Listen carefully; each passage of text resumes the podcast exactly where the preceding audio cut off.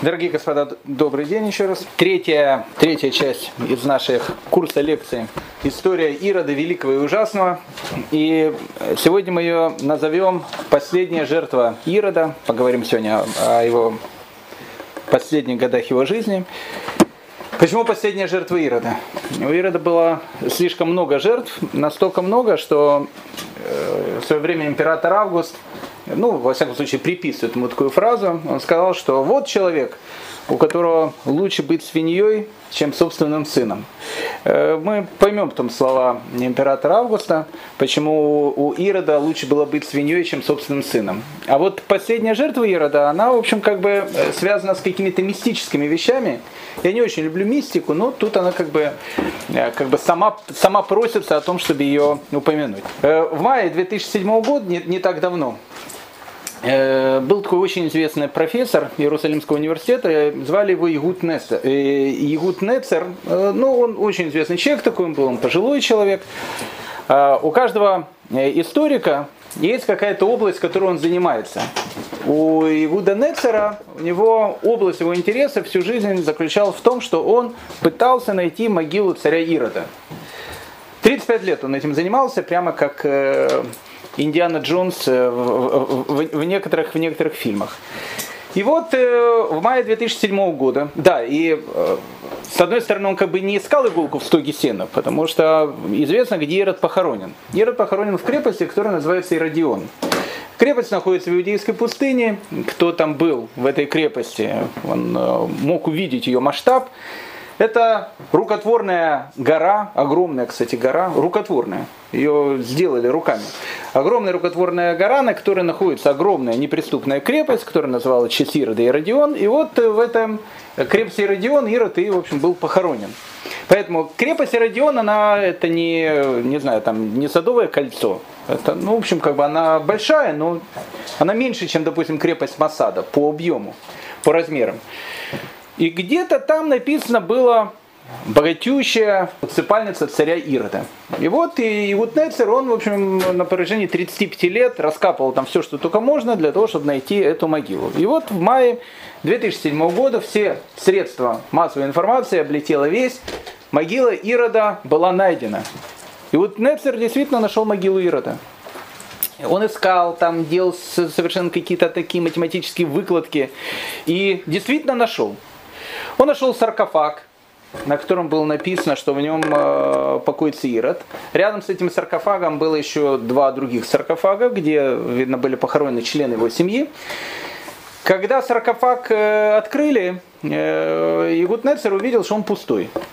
И, опять же, это было тоже для него не сюрпризом, потому что в этой крепости на протяжении определенного времени находились еврейские повстанцы, которые спустя почти сто лет после смерти Ирода, ну не сто лет, чуть меньше, чем сто лет, там, около 70-80 лет после его смерти, они а, оборонялись в этой крепости против Рима, когда было восстание против Рима, Ирода все ненавидели, и, скорее всего, именно в эти Э, в это, в это время повстанцы не просто осквернили могилу, просто, может быть, выбросили кости или еще что-то, непонятно. Рядом с э, вот этим саркофагом, где находился Ирод, находился такой очень большой зал, который тоже Игут Нецер, э, в общем, откопал. И в этом зале, он был сделан из очень многих мест, там в центре этого зала находилась некая царская ложа, в которой, когда Ирод э, находился в Иродионе, он сидел именно в этом царском ложе. И Игуд Нецер он тоже определил, где она находилась, эта царская ложа и так дальше. В общем, это была сенсация. Он объехал почти весь мир и, в общем, как бы э, с лекциями о том, как он искал и как он нашел могилу царя, царя Ирода. 28 октября 2010 года, спустя э, меньше чем три года, Иуд Нецер пришел на работу в Иродион, в последнее время он любил очень сидеть в этой, э, ну как бы, в этом ложе, в котором сидел царь. Царская ложа напротив его могилы. И он э, собрал там какое-то количество людей, люди стояли как бы внизу, он стоял наверху, и вот он делал такую как бы трехминутку перед началом раскопок, говорил людям, какой план должен быть на день, и вот он рассказывал, рассказывал что-то. А эта ложа, на котором он стоял, там были такие железные поручни, на которых можно было так облокачиваться. Они были очень сильные, потому что туда и туристов могли приводить и так дальше. И Ягуднецер, он не был таким сильно массивным человеком. И он, в общем, как стоял в этом царском ложе, рассказывал что-то о Ироде, смотрел на место, где была его могила, наклонился на эту железные поручни, и вдруг эти железные поручни вместе с ним рухнули вниз. Он упал с 6-метровой высоты, и, в общем, буквально через пару часов он скончался. И тогда начали говорить о том, что это была последняя жертва Ирода. Последняя жертва Ирода 2010 года. Профессор, 76-летний профессор Игут Нерсер. 28 октября 2010 года. Последняя жертва Ирода. Но жертв у него было много, кроме Игуда Нецера. И так как мы начали говорить об этом царе несколько уроков тому назад, мы сейчас э, продолжим о нем говорить, потому что жизнь его была очень-очень интересная. И мы сейчас, сейчас увидим даже почему. Итак, мы с вами закончили на том моменте, что император Ирод, который у которого всегда было идеальное чутье, и он знал, куда дует ветер, Ирод он поставил на э, Марка Антония. Это было понятно, потому что Марк Антоний, он был главным римским наместником, который находился э, на Ближнем Востоке вместе со своей суженой, любимой Клеопатрой. И потом мы говорили, что Октавиан, которого потом будет звать Август, он э, начинается война с Марком Антонием, Марк Антоний проигрывает на всех фронтах, и, э, соответственно, э, Октавиан, когда он переходит на Ближний Восток, было понятно о том, что любой человек, вот, который так или иначе поддерживал врагов Октавиана в этой, в этой войне, понятно, он за это будет расплачиваться. И мы как раз закончили с вами в прошлый раз, над, э, говоря о том, что Ирод, он пришел к Октавиану, в Иерусалим были все уверены, что он живым, скорее всего, вирус, э, не вернется. Потому что, в принципе, римляне такие вещи не прощали. То есть, если был враг, который тебя не поддерживал, этого врага надо уничтожить и поставить другого человека. А другого человека можно было поставить. Были люди, которых можно было поставить в Иудее там, наместниками, даже царем и так дальше. Поэтому у всех была какая-то четкая уверенность о том, что вот это уже является концом Ирода. Ирод приезжает в Родос, где находился тогда Октавиан Август. И мы с вами говорили о том, что он занял совершенно такую, наверное, гениальную, чисто иродовскую такую позицию. Он не начал ни о чем оправдываться. Он наоборот начал восхвалять свою дружбу и свою преданность врагу Октавиана э, будущем Августа. Он начал говорить, смотрите, как я был верен Марку Антонию. Марк Антонио был, он был представителем Рима. Я был верен не ему как личности, я был верен Риму. Посмотрите, что, на что я был готов идти. Я не отказываюсь от этой преданности, потому что как бы он был представитель Рима, я ему был предан. Сейчас, когда Марк Антоний оказался врагом, и мы это все видим, я точно так же, ваше э, императорское величество в будущем, Август был, станет первым императором, э, я э, буду точно так же, с такой же преданностью относиться и к вам. И Августу это понравилось. Кстати, Август очень любил Ирода. Где-то, наверное, они были похожи. Э, Август тоже был человеком таким очень компанейским, очень жестоким, но, с другой стороны, очень умным в отношении, э, к, отношению к другим людям. Его все очень любили. Ирода боялись. Но римляне Ирода очень любили. Считали, что он ну, такой необычный, такой открытый, потрясающий человек. Ирод вообще был всю жизнь таким двуликим Янусом. Двуликий Янус это некое такое римское божество, которое имеет два лица. Одно лицо смотрит в, в прошлое, другое лицо смотрит в будущее. Но как бы там ни было, двуликий Янус это некая такая статуя двух лиц, которые смотрят две разных стороны. Одна вправо, другая влево. Так вот, Ирод был похож на двуликого Януса. Тем лицом, которым он смотрел в сторону Рима, это лицо было улыбающееся, необыкновенно приятное, и римляне от этого лица обалдели. Тем лицом, которым он смотрел э, в сторону еврейского народа, это был оскал чудовища. Поэтому двуликий Янус это, это Ирод. И вот Ирод, он э, после этой встречи в Родосе,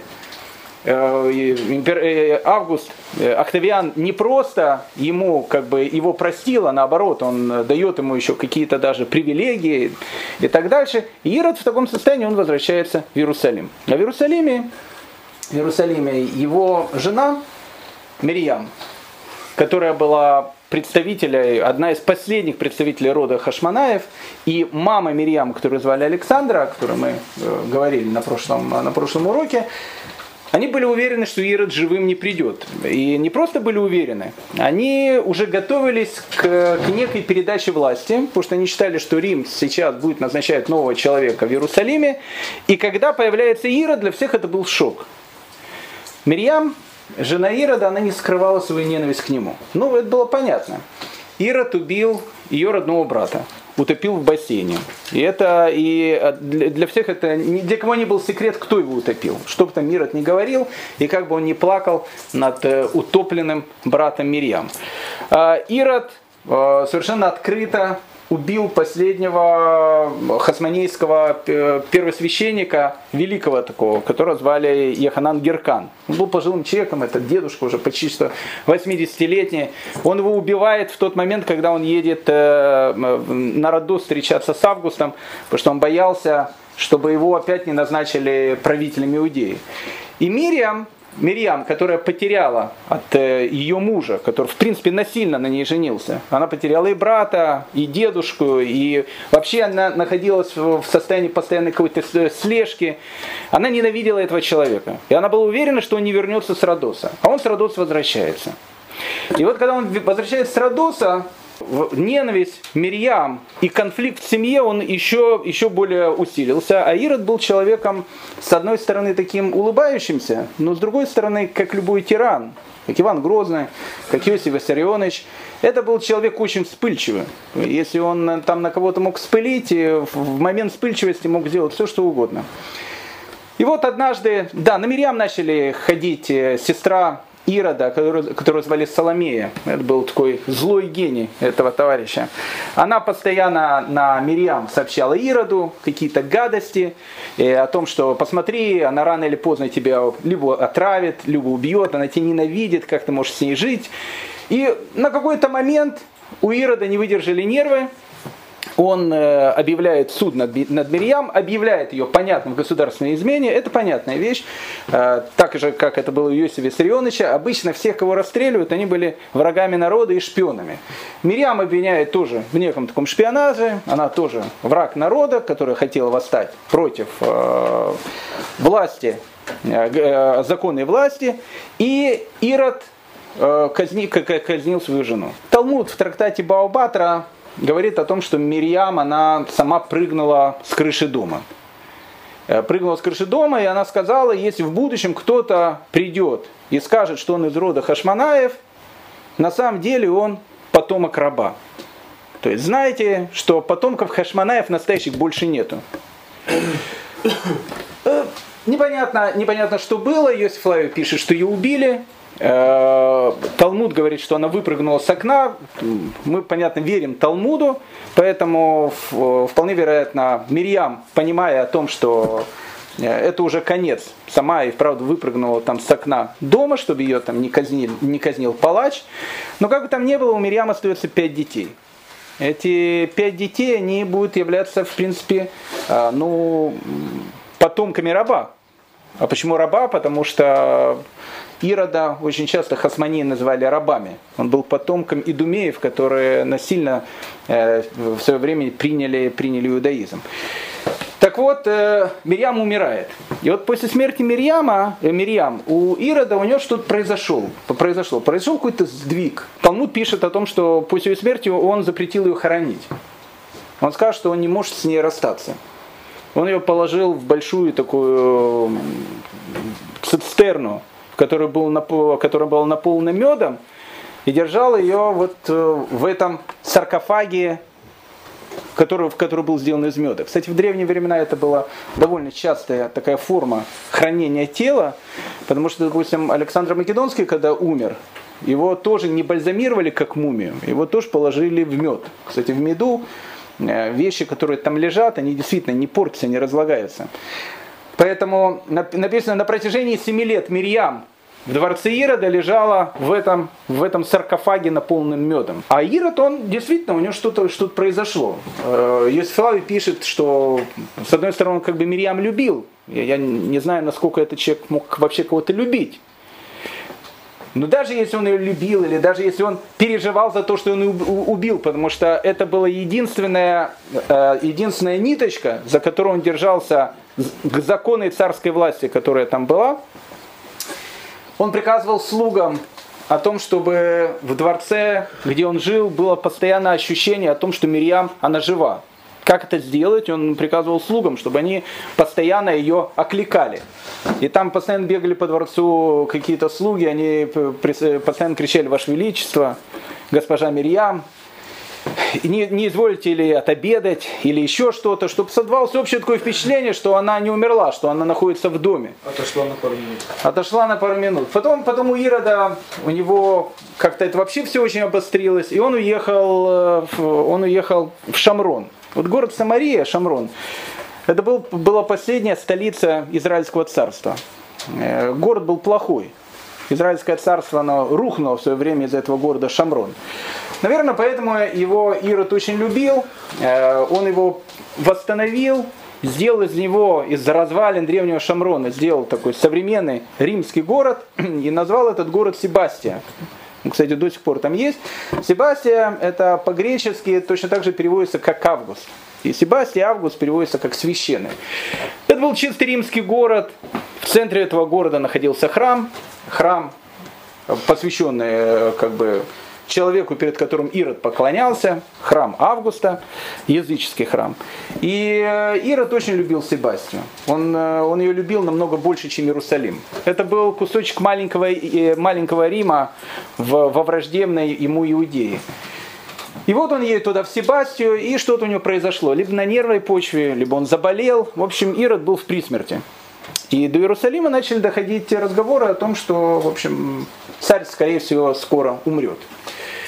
А в Иерусалиме оставалась последняя женщина, которая была, имела какую-то связь с хасмонеями. Это несчастная Александра, которая потеряла все, всех. И мужа потеряла, и отца, Еханана э, Геркана, и двух своих, э, и дочку Мирьями, сына, которого утопил Ирод, всех потеряла.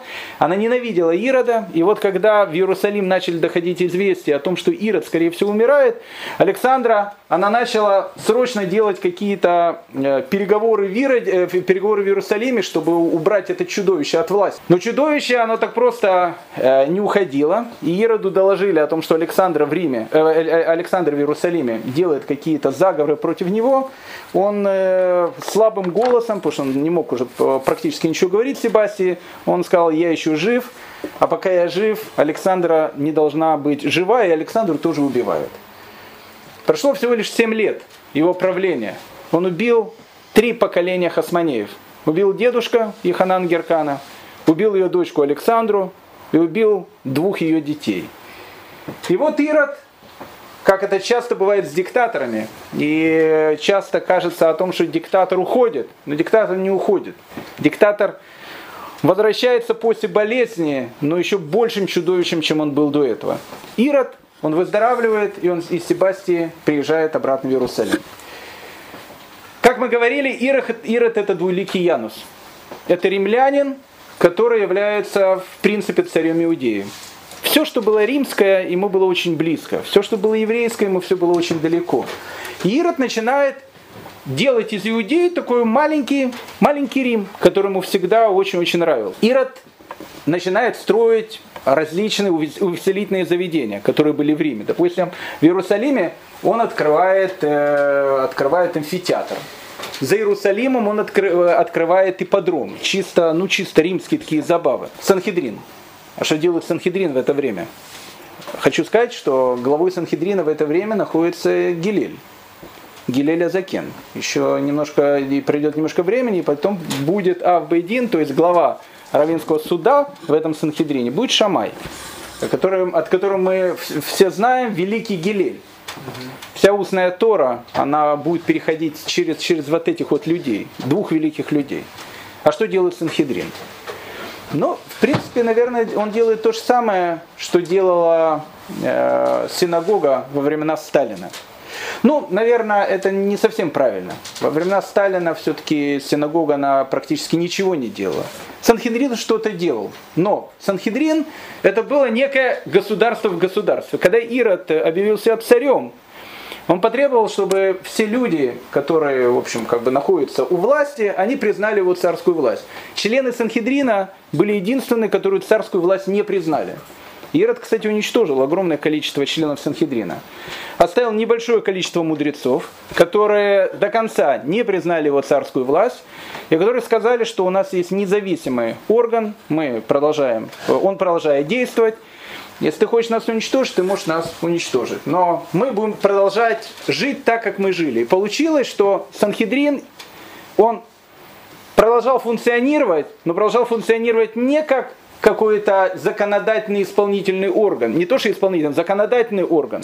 Санхедрин не мог уже сделать какое-то, ну не знаю, там, не мог никого там наказать, там, казнить или еще что-то, потому что это все было прерогатива Ирода.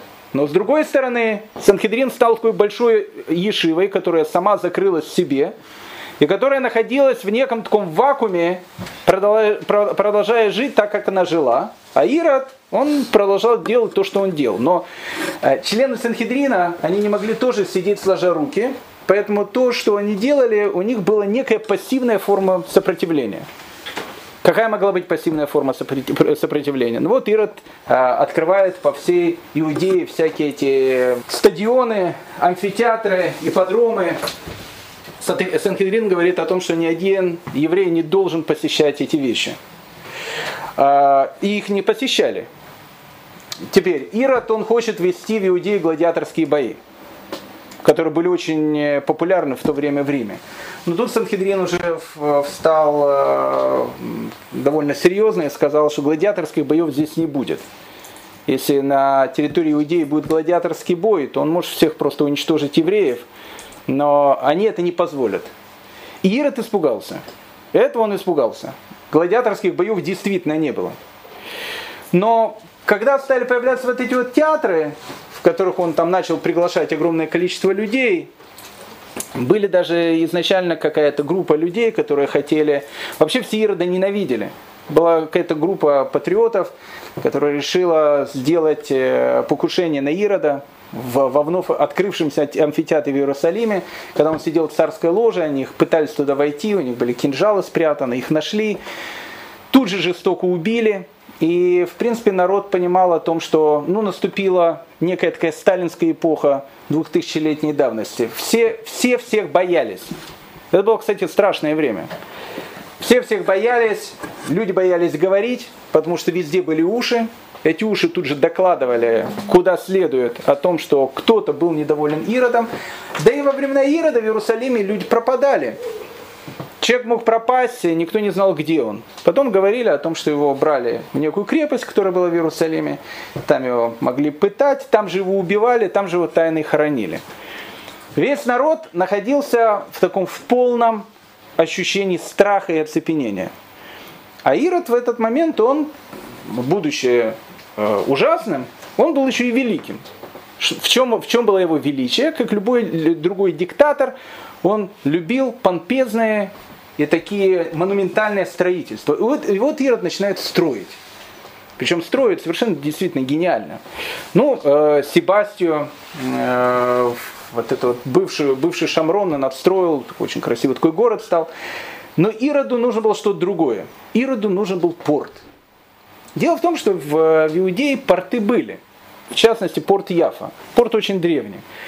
Но в Яфа была одна большая проблема – Э, когда подходит большой корабль, я не говорю лодка, а большой корабль, э, подходит к порту, он как минимум должен войти в порт, а значит порт должен быть очень глубоким.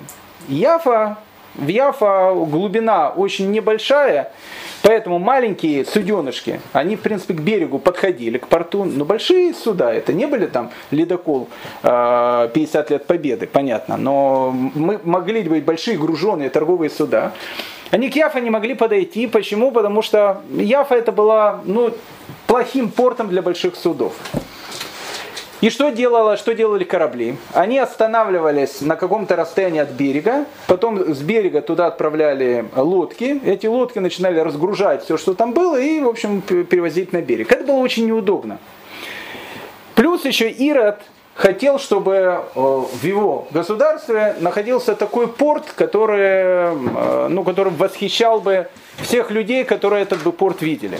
Для того, чтобы это нужно было сделать, Ироду нужно было построить совершенно новый порт. Ирод решает построить не просто новый порт, он решает построить город своей мечты. Тот город, в котором он бы хотел бы жить. Город совершенно греческо-римский такой, мощный, помпезный, город, в котором бы не было бы евреев, жили бы только римляне и греки, которые бы жили бы по тем э, идеям, которые, которые были очень близки Ироду. Ирод решает построить такой город. И он решает этот город построить, и как этот город он назовет? Он его назовет в честь он назовет его в честь императора Августа, которого уже тогда зовут Кесарь, он его называет городом Кесария. Кесария был действительно необыкновенным городом. Кто будет в Кесарии, подойдите туда и посмотрите на древний порт Ирода. Это, это действительно чудо цвета. В Кесарии очень э, плохой был берег изначально. Ирод должен был построить порт, вот просто своими руками сделать глубоководный порт, в котором корабли могли бы заходить, и в котором была бы какая-то череда волнорезов, которая бы не позволяла бы волнам корабли, которые были на рейде, чтобы эти корабли э, опрокидывались. И Ирод своими руками, не своими руками, руками людей, которые строят, делает искусственный порт. Он приносит на море гигантские камни, которые, которые, каждый из которых весит десятки тонн. И из этих гигантских камней руками человека, точно так же, как он сделал руками человека крепость, где был похоронен Иродион, точно так же руками человека он строит порт. Этот порт он восхищал любого человека той эпохи. Когда приезжали в Кесарийский порт, это было что-то ну, что совершенно необыкновенное. И Кесарий он строит. Кесарий это более римский город, чем сам Рим. В центре этого города, понятно, находится э, храм его покровителя императора Августа. Э, различные греческие и римские храмы. Амфитеатр. Огромнейший подром. Город, который поражал своей красотой. Люди, которые приезжали, римляне, которые приезжали в этот город, они восхищались римско-греческой архитектурой, которой не было на их родине. И вот он строит вот этот город, город Кесария. Это, это был, кстати, второй любимый город. В этом городе в то время евреи не жили. Он сразу туда поселил греков, сразу туда поселил римлян. Синагог во времена Ирода там не было. Потом начали селиться потихоньку. А потом, но, но, но в то время ничего не было. И, и Кесария станет для евреев, играет довольно э, очень-очень такую трагическую роль потому что потом в Кесарии будут находиться римские наместники, потом из Кесарии начнется э, притеснение евреев и начнется вообще восстание против Рима, оно начнется именно из-за Кесарии. Но это будет, будет чуть позже. И вот наступает 24 год. Э, Ирод творит какие-то страшные вещи по всей стране. То есть, с одной стороны, он строит какие-то монументальные строительства – с другой стороны, существует сан, Санхедрин, который он пока еще не, не додушил полностью.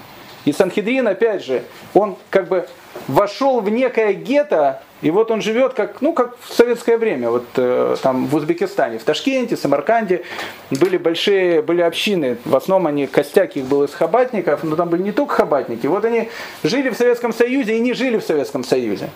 Они тайно, но продолжали жить какой-то еврейской своей жизнью. Точно так же продолжал жить Санхедрин в те времена.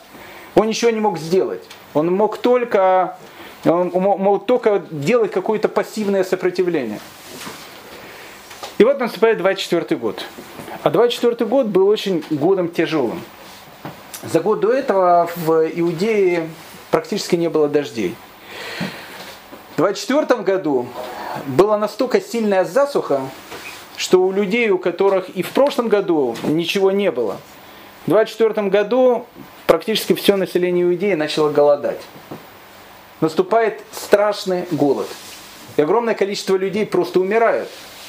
И Ирод, находясь в Иерусалиме, у него-то еда еще была, но когда приходят его люди со всей Иудеи, они говорят о том, что в стране ситуация аховая, люди ежедневно гибнут сотнями, все это может закончиться очень трагически. Либо народ сделает голодный бунт, и просто голодные все придут в Иерусалим. Людям терять нечего. Либо Ироду нужно что-то сделать.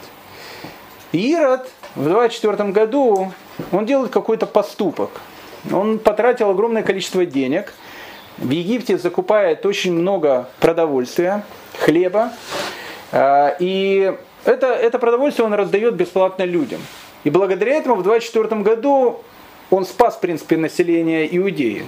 Но вот эта вот вещь, этот голод, эти тысячи умирающих от голода людей на Ирода произвели какое-то впечатление. Может быть, небольшое впечатление, но что-то в нем ёкнуло, что-то в нем произошло. И сразу же после этого у Ирода появляется идея. Эта идея, она очень интересная, которая у него появилась, и она связана с определенной историей. Для того, чтобы понять, как у него появилась эта идея, еще раз, надо понять, как жили люди в Иерусалиме в то время. Об этом пишет Иосиф Флавий. Ирод зорко следил за всеми, лишая поданных удобного случая для выражения неудовольствия. Ну, это понятно. Сходки были запрещены гражданам, равно как и совместные прогулки и собрания, причем везде был установлен строжайший надзор. От слушников постигало жесточайшее наказание. Множество людей, открыто или тайно, уводили в крепость Герканию и там предавали страшным казням. Как в городе, так и по большим дорогам ходили шпионы, рассказывая, э, рассказывая, что Ирод облекался иногда в одежду простолюдина, ночью смешивался с толпой простых людей, чтобы узнать настроение относительно его правления. Вот это пишет Иосиф Флавий. Иосиф Флавий пишет, что иногда Ирод одевался в одежду простого человека, выходил ночью в Иерусалим узнать, о чем живет народ, как народ его ненавидит. И вот трактат Баобатра описывает историю этого похода и чем этот поход закончился. Был такой мудрец, которого Ирод оставил живых, звали его Бава Бен Бута. Бава Бен Бута, он был великим человеком, он был очень пожилым, пожилым человеком к этому времени. Ирод его оставил в живых в начале своего правления, но он его ослепил. И Бава Бен Бута был слеп. И вот Ирод, одеваясь в одежду простого человека, идет по городу и решает э, посетить Бао Бен Бута. Почему? Потому что Бао Бен Бута один из духовных лидеров еврейского народа. Однажды он пришел и сел перед Бао Бен Бута, пишет, пишется в Талмуде, представляясь простым человеком. Вот как простой человек э, пришел. И сказал, посмотри, что этот злодейский раб делает. Ну, как бы, задавая вопрос Баум Бен Бута, чтобы Баум Бен Бута что-то ответил, и чтобы его тоже можно было потом казнить. Ответил Баум Бен Бута, что я должен сделать ему, сказал Ирод, Пусть бы господин хотя бы проклянет его. Ты что, не видишь, что творится сейчас, э, что творится сейчас в Иудее? Ответил ему Баубен Бута. Даже в твоих мыслях не проклинают царя. Так написано в Койлет. Он сказал, я царя не проклинаю. Сказал Ирод, но ведь этот человек не настоящий царь. Он не из рода царя Давида? Он не самого себя, да? А? Да. Он, он был, он был, конечно. Он, э, Балбан будто ничего не видел. А Ирод, он как бы выводит его на разговор. Он говорит, ну хотя бы прокляни его. Он говорит, ну, даже в мыслях нельзя проклинать царя. Говорит Ирод, но ведь это не настоящий царь. Настоящий царь имеется в виду из рода царя Давида. Даже если он просто богатый человек, я не могу проклять его. И даже если он только, только простой лидер, я не буду проклинать его. Но ведь запрет проклинать лидера, который живет по Торе, спрашивает Ирод. А э, царь-то наш, посмотри, что творит. И подромы тут построил, города с языческими храмами. Об этом, наверное, идет речь. Сказал Бао Бута, я его не буду проклинать, потому что я боюсь царя. Не буду проклинать. Тогда сказал Ирод, но ведь никто царю не сообщит. Ты можешь его проклясть при мне. Я глаз народа. Прокляни его. Тогда Баубен Бута говорит, Киофа шамаем и лига э, это коль. Даже, говорит, птица небесная, она передаст эти слова. То есть Баубен Бук это говорит, что тут э, у всех такие уши, что даже птица небесная, это такие дроны, которые работают на Ирода, они, в общем, там, э, в общем, все передадут. Сказал Ирод, я есть Ирод. Если бы я знал, что Рабанан, если бы я знал, что еврейские мудрецы так осмотрительны, я бы никогда не убивал вас. Что я могу сделать, чтобы Бог простил меня? Обратите внимание, все происходит после голода 24 года. У Ирода на какое-то время что-то что-то ёкнуло. Что я могу сделать, чтобы как-то загладить свою вину? Амар Лей сказал ему Баубенбута, ты погасил свет мира, как написано, кинер мицва тараор, точно так же, как свечка – это заповедь, а Тора – это цвет. Поэтому для, для исправления нужно перестроить храм, который также называется Ор Шелалам, который называется также Свет мира. То есть ты, который погасил свет мира, а почему погасил свет мира? Своими репрессиями, убийствами и так дальше, ты должен сейчас зажечь свет мира. Это единственное, что ты можешь сделать. А есть те, кто говорят ему, он ослепил глаза мира, то есть он выколол глаза Баубенбута, поэтому он должен восстановить глаза мира. Поэтому он должен восстановить храм, который тоже называется глазами мира. Сказал Ирод Баубенбуте, я боюсь римского наместника. Это, кстати, важная вещь. Я боюсь римского наместника. А кто тогда такой? Ты же царь. Что ты боишься? Дело в том, что юридический статус Ирода в, в то время, он был довольно такой, э, ну, в общем, шаткий. Что значит шатки? С одной стороны, Ирод, он был царем. Это правда. То, что называется чистый эмис, стопроцентный. С другой стороны, Ирод, ну как, он был царем, который поставил Рим. Ирод мог, допустим, в своей стране делать все, что угодно. Он мог казнить кого угодно. Он мог любой город построить, который он хотел. Короче, Но сделать что-то такое важное Ирод не мог. А что, а что значит важное? Вот перестройка храма это вещь очень важная. В частности, потому что храм, он находится на очень-очень важном стратегическом месте. Он находится на горе. И, в принципе, храм – это неприступная крепость. Это крепость в крепости. Отстроить какую-то крепость или сделать какую-то постройку, которая выходит уже за ну, рамки того, что царь может сделать сам, он не может. Поэтому Ирод говорит, я боюсь римского наместника. Римский наместник может не захотеть Ответил ему Бао Бенбута, пошли посланца в Рим, чтобы он получил разрешение. Посланец доберется до Рима за один год. Обратите внимание, как, э, как, как все работало. Посланец доберется до Рима за один год.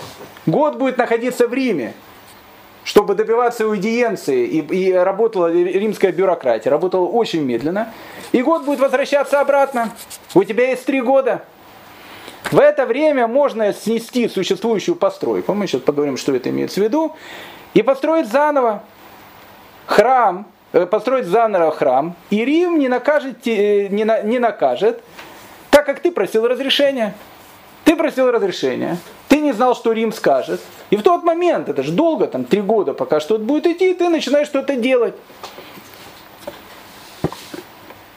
Ирод согласился отстроить храм за три года послали в Рим человека, и Рим дает ответ. Так написано в Баобатре. Приносит ответ через три года, когда храм уже практически перестроен. Мы сейчас посмотрим, что значит перестроенный храм. В ответе было написано, если ты еще не сломал существующее здание, не ломай его. Но если ты сломал его, не строй его заново. Но если ты уже сломал и построил новые, так хотим мы тебе сказать. Плохие рабы спрашивают разрешения лишь после сделанного. И если ты гордишься своими победами, истребив Хашманаев и так дальше, то книга твоей родословной перед нами. Мы знаем, кто ты такой. Ты не Рейха, написано в Талмуде, и не сын Рейха.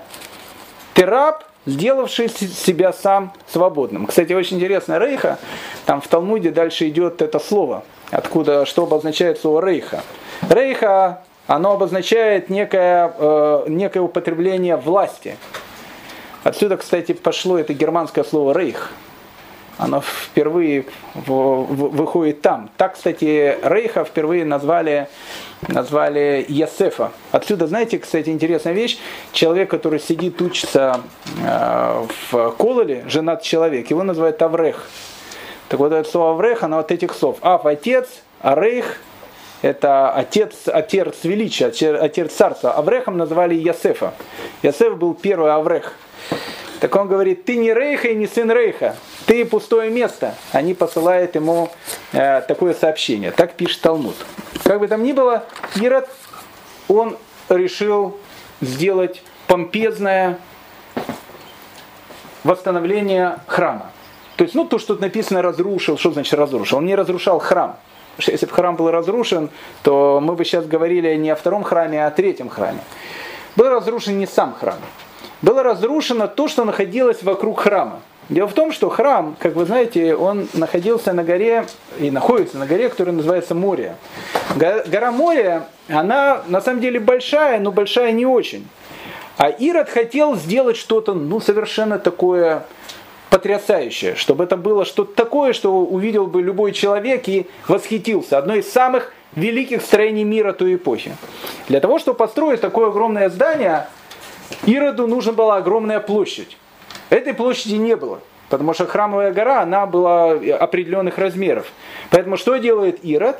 Ирод увеличивает храмовую гору, то есть, по большому счету, он вокруг храмовой горы строит такие, как бы, ну не знаю, как стены, засыпает вот эти вот э, пустоты, которые между этими стенами и храмовой горой, породой, для того, чтобы увеличить храмовую гору. Она становится намного больше, чем гора моря.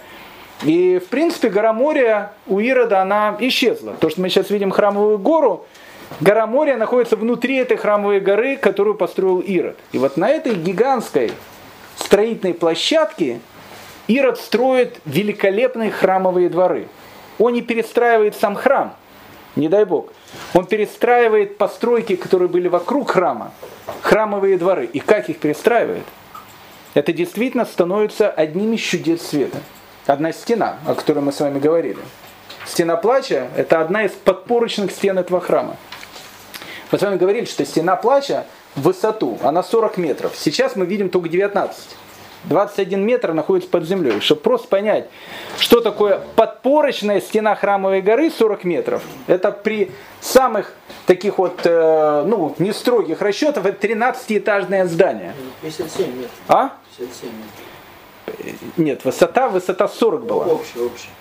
Ну, очень не знаю. Это, ну, написано, у, меня написано, у меня написано, что высота 40 метров. Э, высота 40 метров. Это 13-этажное здание. Огромное здание. 13-этажное. Причем какие камни? Кстати, нижняя часть э, вот этой вот западной стены, ее строил не Ирод, ее еще строил царь Шламу. Он над ней что-то надстраивал. Причем камни, которые внизу, это совершенно циклопические камни. Там есть камни э, длиной 12 метров и весом 400 тонн. Вы понимаете? 12 такой... метров и весом выше 500 тонн. Ну, разные, разные, разные, даже такие находили. разные точки зрения. Я беру это из книги Раф Рабиновича «Главного раввина стены плача». Он приводит именно, именно вот эти вот вещи. 12 метров и 400 тонн. Ну, как бы там ни было, будет даже не 12, а 15 метров. Это все равно огромные-огромные камни. Он строит необыкновенное здание, здание храма. В этом Ирод, он, э, он великий строитель. Но в дворце Ирода, который он тоже себе построил, да, кстати, Ирод построился великолепный дворец. Для тех, кто немножко знает э, Иерусалим, э, он знает, что вход в Иерусалим, ну такой центральный вход, это Явские ворота. Опять же, кто был в Иерусалиме. Дальше человек обычно из Явских ворот, если он идет в сторону Стены Плача, он проходит армянский квартал. Опять же, кто в, кто в теме. Так вот, вот почти что весь армянский квартал по своей длине, который начинает идти от башни Давида и дальше, вот эта вот территория дворца Ирода, это был гигантский дворец. Э, Иосиф Флавий, он описывает этот дворец, который он видел. Этот дворец, он вообще потрясал своим великолепием. Он пишет так. К этим ставшим на севере башням примыкал изнутри превосходнейший царский дворец, в котором великолепие и убранство доведены были до высочайшего совершенства. Он был, был окружен свободной обводной стеной в 30 локтей, 15 метров, носившей в одинаковых расстояниях богато украшенные башни и помещал в себе громадные столовыми сложами для сотен гостей. Неисчислимы были разновидность употребляемых в этом здании камней, ибо самые редкие породы были доставлены сюда массами из всех стран мира, достойны удивления потолки комнат, по длине балок и по великолепию убранства. В нем находилось несметное число разнообразных форм покоев, гигантское количество комнат, и все они были обставлены, большая часть комнаты утвари были сделаны из серебра и золота – много, много было перекрещивающихся между, между собой кругообразных галерей, галерей, украшенных разнообразными колоннами, открытые их места утопали в море зелени. Здесь виднелись разнородные парки с прорывающими их длинными аллеями для гуляния, а вблизи их глубокие водоместилища – а местами цистерны, изобиловавшиеся художественными изделиями из меди, через которых протекала вода. Весь парк был покрыт этими фонтанами. Кругом этих искусственных источников находились многочисленные башенки, где жили прирученные голуби. Это был совершенно, совершенно необыкновенный дворец, которому, наверное, мог позавидовать и римский император. Это был не тот дворец, в котором жили хасмонеи, скромный дворец. Это был действительно дворец богатого римского царя такого. Так вот, в этом дворце э, было все не так спокойно. Ирод, э, понятно, сам будучи тираном, вокруг него, э, вокруг тирана обычно были люди, которые его боятся, но и люди, которые его боятся, это люди были, которые постоянно боролись за власть. У Ирода было много жен. Он вообще похож на Ивана Грозного, э, даже в этом. У Ивана Грозного было семь жен, правда, не сразу, а через какое-то время. Ирод его переплюнул, у него было восемь жен. Э, и многие из них были одновременно, но не считая убитую Мирьям, которую он убил. Э, от восьми жен у него было очень много детей. Кстати, первая его жена, э, это надо запомнить, это была, э, ее звали Дарида. Она была обычной такой простой женщиной, на которой Ирод женился, когда он еще тоже не был каким-то таким большим человеком. Он еще был относительно мальчиком. И она сразу родила ему сына, которого звали Антипатр. И э, Ирод как-то стеснялся эту Дариду. Она была не знатного рода, и когда он начал подниматься по вершине власти, он ее отослал подальше. И Дарида это вот она была, ну точно так же, как у Сталина, был, у него был сын Яков который потом а, погиб в концлагерях. Яков, а, Сталин практически с ним не общался. Точно так же Сталин практически не общался с Антипатром, своим первым сыном. Он стеснялся его матери. Они где-то жили, он ему давал какие-то деньги. Антипатр приезжал в Иерусалим только по праздникам, и он мог встретить своего отца, поцеловать ему руку и уехать обратно. Царь не любил, чтобы этот его первый сын там особенно много крутился. Он его ком- ком- компрометировал не очень э, знатным происхождением. А потом была Мирьям, которую, которую Ирод убил. У Мирьям было пятеро детей среди которых у, Мирьям было двое сыновей, о которых мы сейчас чуть позже поговорим. Потом у него были другие жены. Последняя жена это была иерусалимская такая девушка с очень еврейским именем, ее звали Клеопатра. Э, вот от Ирода, это была последняя жена Ирода, э, от нее у Ирода было трое сыновей. Архила, Ирод Антипа и Филипп. Кстати, после смерти Ирода, по иронии судьбы, они именно и станут наследниками. Хотя казалось, что это невероятно. У него были более серьезные важные наследники. А какие наследники должны быть у Ирода? Ну, понятно, дети Мирьям. Почему? Потому что дети Мирьям – это потомки царского рода Хасманеев. Ирод после убийства Мирьям хотел, чтобы э, как бы люди видели, что царская власть, она переходит, э, опять же, продолжает идти по этой династии, династической линии. Это последние от, э, отпрыски династии Хасманеев. Двое сыновей, э, Александр и Аристабул, дети Мирьям. Когда Мирьям погибла, ей было 29 лет, дети были совершенно маленькие, и они, в принципе, воспитывались без мамы. В те времена Э, точно так же, как сейчас э, есть такая мода отправлять детей учиться куда-то там э, в Лондон или в Париж, в Сорбону. То в те времена э, детей, для того, чтобы они получили хорошее воспитание, ну, в таких вот ассимилированных семьях отправляли учиться в Рим. И Ирод, Александр и Аристабула, когда они были маленькими детьми, тоже отправляют учиться в Рим. Они жили в Риме э, около пяти лет, жили в, э, в таком патрицианском доме человека, которого звали Осини Палеона. Э, Осини Палеон. Они, допустим, встречались с такими великими поэтами, которые часто были его гостями, как Вергилий, Гораций. Это была такая, ну, совершенно такая римская интеллигентная тусовка, куда попали двое будущих наследников сыновей Мирьям. И, соответственно, конечно, они воспитывались в абсолютно нееврейском, в абсолютно каком-то греческо-римском таком духе. По прошествию пяти лет э, двое сыновей, и Александр, и Аристабул, они возвращаются в Иудею, и Ирод, в принципе, официально говорит, что это будущие наследники престола.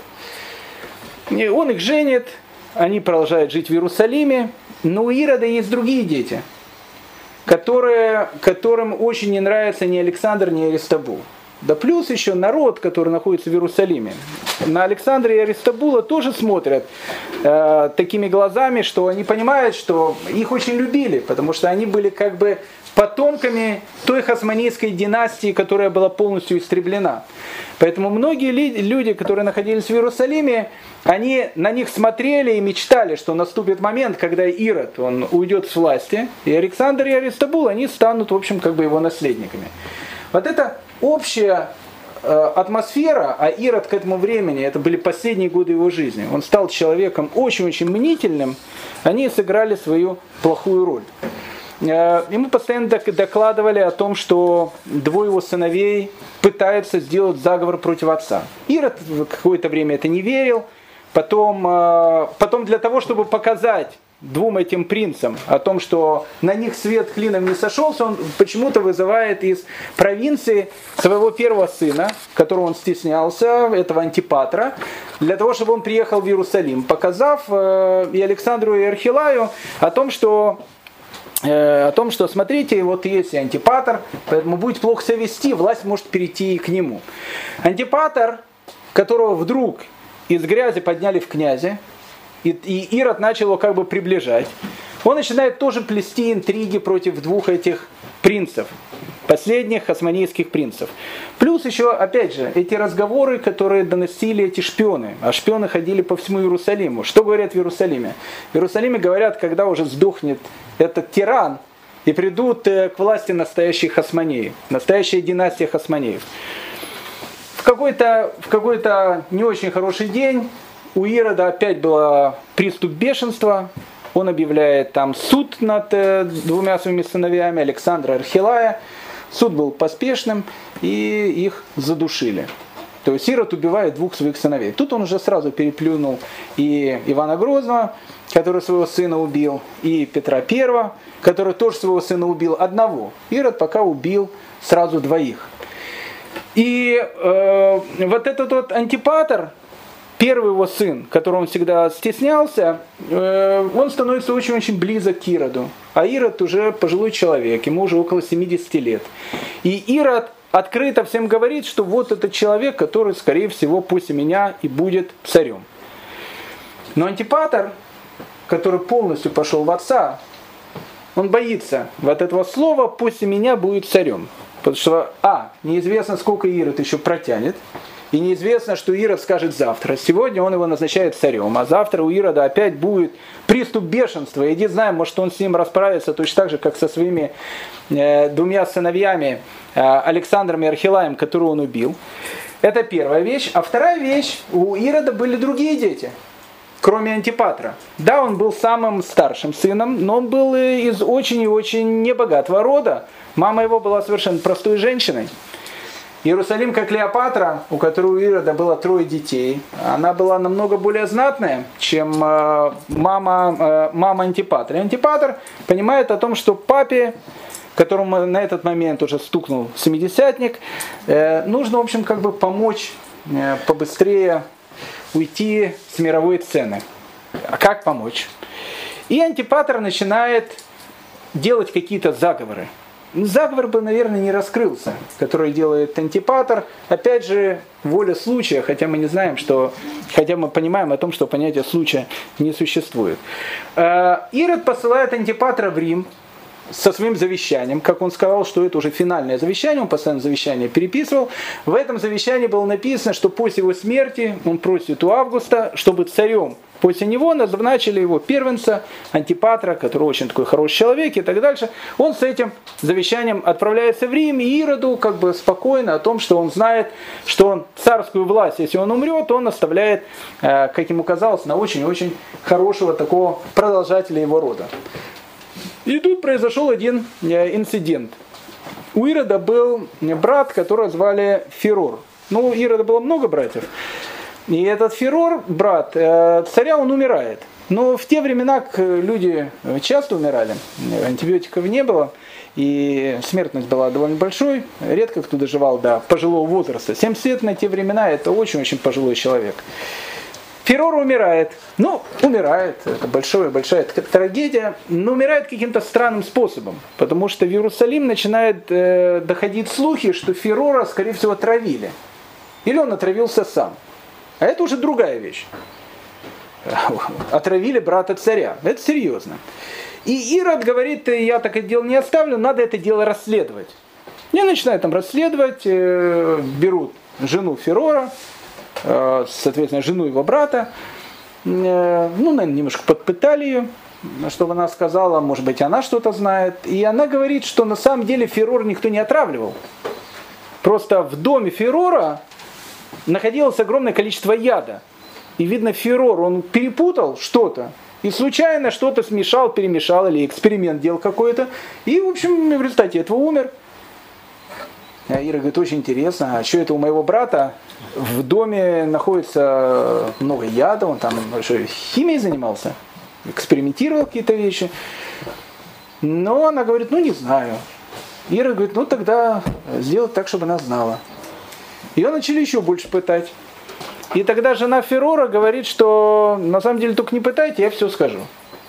Вот э, мой муж, который умер, он вообще, не, вообще тут ни при чем. У тебя есть сын э, Антипатр, который сейчас находится в Риме. Это он все организовал. Он, он попросил, чтобы мой э, муж изготовил этот яд. Он сказал, что когда он станет царем, он моего мужа назначит там своей правой рукой. Мой муж вообще ни, никого не, не собирался травить. Он просто яд это хранил у себя. А на самом деле травить собирался тебя антипатр, твой сын. И тут Ирод понимает, какую змеюгу то, что называется, пригрел у собственного сердца. И он видит о том, что нужно что-то делать. А что делать? Он послал э, Антипатра лично в Рим к Августу с завещанием, в котором он просил Августа, чтобы он его назначил будущим царем. А, было, а, а, а момент был очень хороший. Он едет в Рим. Ирод в этот момент его травит. Ферор. Он умирает. Антипатр уже в Риме с этой бумажкой. О, умер папа. И он возвращается царем в Иерусалим. Все было продумано очень хорошо. Ирод понимает о том, что надо как-то тихо Антипатра вызвать в Иерусалим. Ну, в те времена интернета не было, поэтому никто не знал о том, что и Феррор умер, и что заговор раскрыт. И Ирод пишет письмо, посылает его через посланцев, которые летят, бегут в Рим, в которых написано «Твой отец в присмерти», и он э, находится на смертном ложе, и он просит, чтобы его любимый сын срочно приехал к нему, чтобы с ним проститься и передать ему царскую власть. Антипатор на всех э, парах летит из Рима в Иерусалим, понимая о том, что наступает его звездный час, либо папу отравили, либо травить-то не надо, сам он, э, то, что называется, копыта отбросит. Э, и вот он, и вот он едет, э, он приезжает в Кесарию, Кесария уже тогда главный порт, и тут, когда он приезжает в Кесарию, его встречают, ну, как бы люди, как царского сына. Тут уже антипатр чуть разволновался, потому что сразу рядом с ним поставили охрану. Он спросил, а зачем охрана? Мне своя охрана. И царь приказал, все-таки будущий царь, надо его охранять, чтобы он поехал. Но не, не знаю, заподозрил, что за антипатр, не заподозрил. Он приехал домой к своему папе. Папа с ним встречается э, в царском дворце и говорит, я все знаю. я знаю, что ты хотел меня отравить, я знаю, кто ты такой, поэтому до решения твоей участи я тебя отправляю в тюрьму. Заковывают антипатора в цепи, и как бы тот человек, который должен был быть наследником царя, он, в общем, тоже сейчас сидит в тюрьме. А Ирод к этому моменту очень-очень сильно болеет. У него была какая-то болезнь такая, написано, которая, которая съедала его изнутри. Флавий пишет, что у него постоянно было какое-то желание оторвать какую-то от себя, какую-то часть своего тела, потому что все болело. Непонятно, чем он болел. Э, умирал он э, очень-очень страшно лечился, э, он считал, что в Ерехоне, он любил очень Ерехон, он считал, что в Ерехоне там был такой климат, недалеко Мертвое море, действительно там такой микроклимат, пальмы, город пальм. Он многое время находился в Ерехоне, пытался лечиться, но с каждым днем Ироду становилось все хуже и хуже. И вот четвертый год до новой эры, Ироду 70 лет, он э, уже не встает со своей постели, лежит, и все уже говорят, что действительно на этот раз, скорее всего, царь умирает. Но царь умирал за свою жизнь много раз, поэтому э, многие уже были научены, что как только кто-то при смерти царя начинает думать о будущем, царь обычно выздоравливает, это все очень-очень плохо заканчивается. Но как-то антипатор, которому докладывали, а он сидел в тюрьме, о том, что царь вот-вот умрет, а он понимал, что он находится в тюрьме, он решил подкупить э, охранников, которые его охраняли. Какому-то из охранников он сказал, что смотри, папа не сегодня, завтра умрет, скорее всего меня назначат царем. Если ты меня выпустишь, об этом никто не узнает, но ты будешь человеком, у тебя будет все, что нужно. А в те времена люди боялись сразу докладывали куда нужно. И вот Ироду, который уже практически не разговаривает, лежит э, на своем ложе, приходит и говорит, антипатор э, пытался подкупить охранника, чтобы выйти из тюрьмы. И Ирод, он практически уже не говорил. Он сказал, его надо убить. И Антипатра, третьего его сына, убивают в тюрьме. И Ирод и тогда, да, и тогда-то, именно тогда, император Август и сказал, что вот человеку, который лучше быть свиньей, чем э, собственным сыном. Э, свиней он не так убивал, как своих, э, как своих детей. И вот Ирод умирает в Иерихоне. Он понимает о том, что когда он умрет, это будет национальный праздник народа Израиля. Прям как 5 яра Э, День независимости, все будут друг друга там пеной стрелять, там э, шариками э, ходить и так дальше. Будет такой национальный праздник, День смерти Ирода. А он не хочет, чтобы когда он умирал, это был национальным праздником. И тогда Ирод делает один из своих последних аккордов. Он приказывает Верихон, там у него был такой большой амфитеатр, собрать всех самых-самых знаменитых, именитых людей. Туда собирает всех, мудрецов Торы, Э, людей, которых любил народ, ну, в общем, любимцев народа, собирает со, всего, со всей страны и сажает в этом, в этом амфитеатре. И не выпускают. Они там сидят. Они спрашивают, э, и долго ли нам сидеть? Не знаем. Царский приказ, чтобы вы все здесь были. Может, царь хочет перед вами выступить. Куда выступить? Он с постели не встает. Приказ, вы должны быть здесь. И Ира тогда дает свой последний приказ. В ту минуту, говорит, когда я умру, все люди, которые сидят в этом амфитеатре, их всех надо уничтожить. И тогда вся страна, она разразится плачем. И когда, говорит, меня будут хоронить, будет плакать вся страна. Я, говорит, хочу, чтобы когда меня хоронили, плакали все. На следующий день Ирод умирает. Ну, понятно, люди, которые окружали Ирода, они на этот шаг не пошли, они раскрыли двери амфитеатров, все оттуда ушли, Ирода э, по его завещанию везут э, в Вердион, крепость, которую он построил, там, ее, там его и хоронят. Ну и вот эта история, которая с Игудом Нецером произошла в 2010 году, это, в общем, был последний привет Ирода. В заключение э, истории царя Ирода хочется, опять же, задаться вопросом, которое всегда, всегда возникает. С чего все началось? Ведь все так красиво начиналось. Матидягу Хашманай, все так было красиво, закончилось все так трагически. Тиран Ирод, который всех там убивает и так дальше, вошел в мировую историю как э, символ чего-то ужасного, страшного. Все начинается с каких-то мелочей, которые в те времена оказались совершенно, ну как бы, незаметными. Вот первый Еханан Геркан, первый Еханан Геркан, сын Шимона. Великий человек был, завоевывает Тудумею. Всех надо, говорит, обратить в иудаизм. А говорили тогда мудрецы, не надо это делать. Но для Еханана Геркана тогда казалось, что это великим, э, великим таким шансом сделать что-то большое. Вот он всех обращает в иудаизм. А там находится дедушка Ирода. Потом проходит в, в последние годы жизни Еханана Геркана. Он сближается с садукеями. А когда он сблизился с садукеями, его, это уже будет отразилось на всех его потомках. Мы видим о том, что какие-то вещи, которые при жизни человека кажутся совершенно маловажными, спустя какое-то время могут привести к огромным-огромным трагедиям. Такие вещи, они в свое время привели к рождению этого тирана, ну и вообще к, к той истории, о которой мы говорим. Четвертый век до новой эры, смерть Ирода, ну и, наверное, самая последняя вещь на сегодня.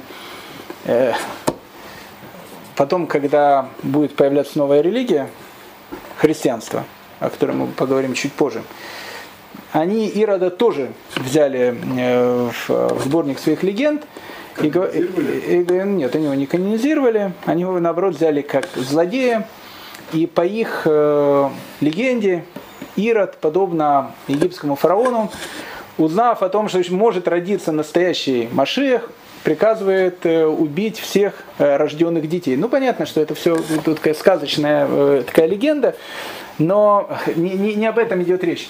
Речь идет о том, что по этой легенде Ешу, о котором мы будем говорить чуть позже, когда мы будем говорить о возникновении христианства, он родился при Ироде. Но тут маленькая такая загвоздочка, которая все, все портит.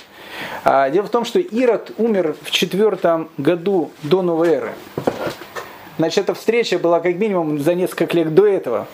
А новая эра-то как раз отчитывается с рождения Ешуа. Получается, что Ешуа родился через там, 5-6 лет после того, как он родился.